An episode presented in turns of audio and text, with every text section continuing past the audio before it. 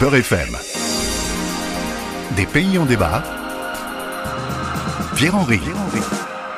Vous vous posez parfois des questions sur l'actualité, l'histoire ou la géographie d'un pays dont l'évocation vous est parfois familière et dont le plus souvent vous ignorez l'essentiel. Un pays en débat vous fournit l'occasion d'une mise à jour en quelques minutes. Euh, c'est aussi et surtout la possibilité de s'interroger tous ensemble sur les libertés individuelles et collectives à l'œuvre dans le pays ausculté. Un pays en débat, c'est alors la rencontre avec un ou une spécialiste du pays que j'interviewe. Ça vous plaît? Alors suivez-moi, nous sommes bien sur Beurre FM.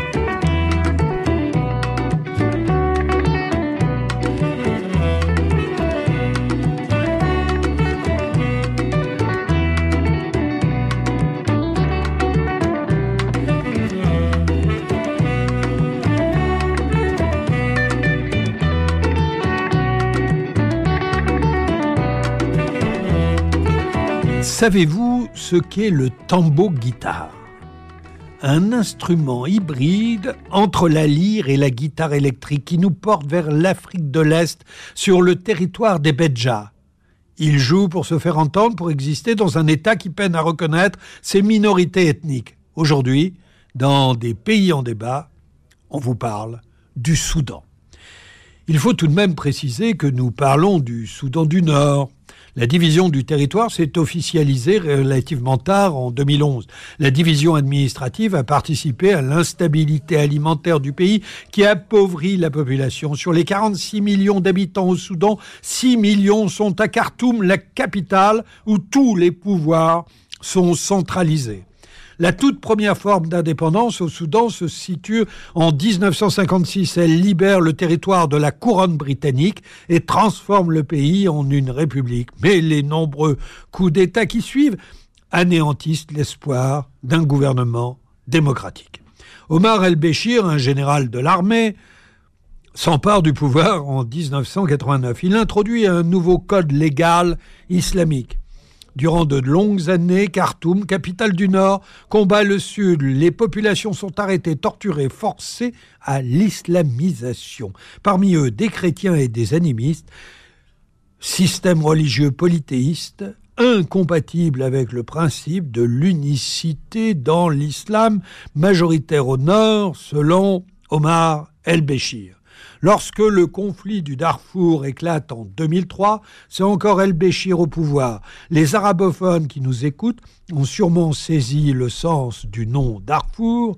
Il signifie la terre des fours, plus littéralement la maison des fours. Le bilan humain est catastrophique. Les conflits armés au Darfour font des centaines de milliers de morts et poussent 2 millions de civils à l'exil. Mais en 2011, un référendum est proposé aux populations du Soudan du Sud. Le résultat est unanime, 98% des Sud-Soudanais veulent l'indépendance, c'est agréé. Omar al-Béchir proclame Juba comme capitale, il y a tout à y faire. El-Béchir est éjecté du pouvoir début 2019 après six jours de mobilisation populaire. Le nouveau gouvernement, qui a positionné le général al-Burhan à la tête du pays, a transformé le Soudan en une machine militaire antidémocratique et liberticide. Depuis le samedi 15 avril 2023, des combats violents ont éclaté entre les deux généraux rivaux, Abdel Fattah al-Burhan et Mohamed Hamdam Dogolo, qui dirige le pays depuis le coup d'État de 2021, opposant les forces militaires aux paramilitaires. Ces affrontements se sont intensifiés avec des combats de rue, des raids aériens et des menaces par médias interposés. C'est de tout cela dont nous allons parler aujourd'hui avec Elliot Brachet. Elliot euh, Brachet est journaliste indépendant, il est spécialiste du Soudan, où il a vécu pendant plus de deux ans. Il euh, revient actuellement du Soudan et en exclusivité pour euh, Beurre FM et France Fraternité, nous l'interviewons aujourd'hui. Elliot Brachet, bonjour. Bonjour. Vous êtes euh, envoyé spécial de RFI euh, au Soudan, dont vous venez de euh, rentrer. Alors le Soudan, depuis son indépendance, c'est 50 ans de guerre civile, une partition du pays en deux depuis 2011, plus de 2 millions de réfugiés, des centaines de milliers de personnes de, déplacées. Et, alors, une question simple, pourquoi un tel chaos? Eh bien, euh, vous l'avez dit, depuis l'indépendance euh, du Soudan en 1956 du condominium euh, égypto-britannique, le Soudan s'est retrouvé plutôt gouverné par des élites du nord et du centre du pays, le long de la vallée du Nil. Au cours du temps et des différentes dictatures militaires, cette situation a été plutôt inchangée et a généré la création de plusieurs groupes rebelles au Darfour notamment, mais aussi au sud du pays, qui ont pris les armes contre le pouvoir central. Et euh, à l'arrivée du pouvoir, à l'arrivée du dictateur Omar al-Bashir en 1989, euh, ces conflits, euh, c'est comme des conflits d'identité entre différentes parties du Soudan, vont, vont aggraver. Le mouvement islamiste avec lequel Omar al-Bashir est arrivé au pouvoir va attiser ces conflits avec un projet d'islamisation, d'arabisation, avec un projet d'islamisation, d'arabisation de la population donc à ce moment-là, dans les, dans les années 90 et jusqu'au début des années 2000, le régime à Khartoum va envoyer des armées de Moudjahidines se battre contre les rebelles du Soudan du Sud, la rébellion du SPLM. Euh, il, va y il va également y avoir cette guerre au Darfour, euh, lancée à partir de 2003, qui va instrumentaliser euh, des conflits tribaux et fonciers au, bénéfice du pouvoir central, qui va s'appuyer à la fois sur son armée euh, officielle, mais aussi des milices surnommées Janjaweed, euh, recrutées plutôt parmi les tribus arabes riziegat de l'ouest du Soudan, euh, et qui vont s'adonner euh, euh, avec l'armée soudanaise à, à, à, de, à, de, nombreuses exactions contre, les, contre la population civile. Ça, c'est parfaitement clair et vous l'expliquez euh, très très bien, mais Omar el-Béchir, qui a symbolisé le pouvoir euh, soudanais pendant 30 ans, a été destitué en 2019. Est-ce que cette destitution a changé quelque chose sur le plan économique, sur le plan des libertés publiques? Alors oui, depuis sa chute en 2019, il y a eu un sacré euh, nombre de changements sur, dans la société soudanaise, dans la politique soudanaise, avec une transition politique amorcée qui a donné lieu à, à un, une tentative de gouvernement civil et, et, donner et aboutir à des élections démocratiques. Euh, toute cette transition politique a été remise en cause d'abord une première fois en octobre 2021, lorsque les deux généraux qui sont aujourd'hui la guerre, Burhan et le général euh, euh, ont réalisé un coup d'État contre ce gouvernement de transition. Euh, mais ce qu'il faut voir, et puis évidemment, cette transition aujourd'hui, elle a pris un coup dur avec le début de, de ce conflit qui oui. impose, qui est, implose, c'est ça, dans le Soudan. Ce qu'il faut voir, c'est que les graines qu'a plantées et les divisions et les conflits qui ont eu lieu pendant ces 30 ans euh, de régime militaire et islamiste dirigé par Omar al-Bashir ont des conséquences aujourd'hui, et notamment euh, si, on, reprend, si on repart en 2013, euh, c'est bien Omar al-Bashir qui a constitué euh, la milice paramilitaire des forces de soutien rapide, sorte de garde prétorienne de son régime, et qui est aujourd'hui déployée dans les rues du pays pour combattre l'armée régulière.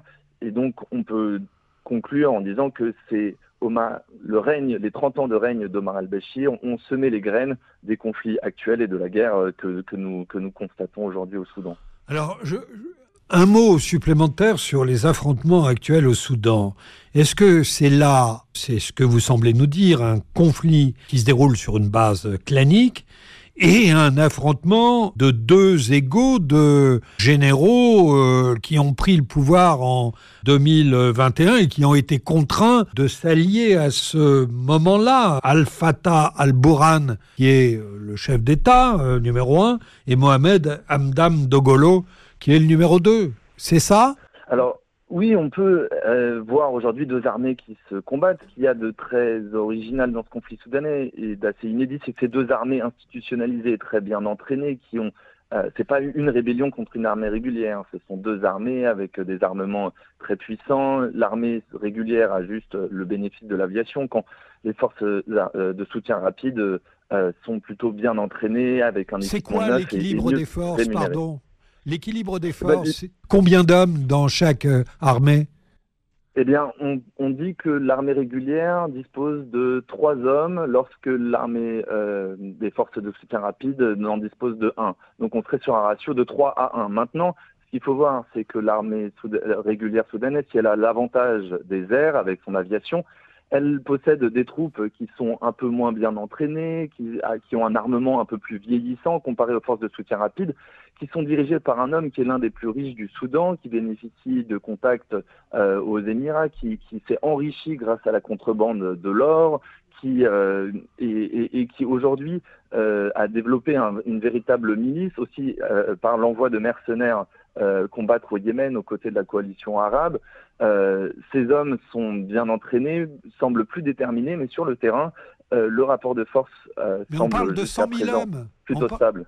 On, parle, on parle de 100 000 hommes. Exactement. Le, le, la milice, les forces de soutien rapide sont estimées entre 80 et 120 000 soldats.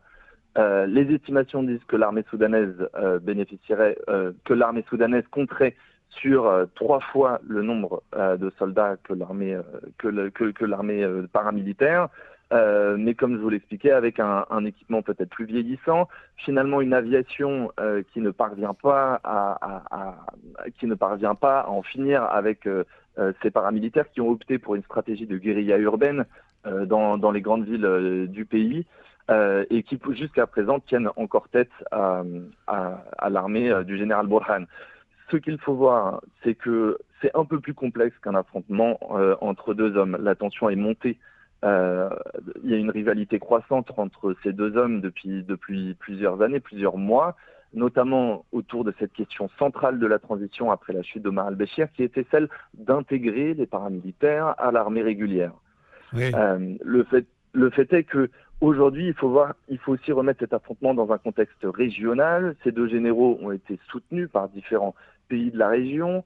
Euh, le général Ahmeti plutôt par les Émirats par exemple, le général Borhan et l'armée plutôt par l'Égypte. il faut aussi remettre euh, cet affrontement euh, dans le contexte donc de la chute d'un régime de 30 ans, dans lequel le mouvement islamiste euh, était très influent. Ce mouvement a perdu pied à la chute euh, du, du, dirigeant en 2019 et cherche aujourd'hui aussi par tous les moyens par essayer de revenir sur la scène et cela passerait par euh, la suppression de, des forces de soutien rapide et un soutien euh, ouais. à l'armée nationale. Alors on comprend bien et donc dans cette situation, bah, la population civile et notamment la situation des femmes soudanaises est terrible.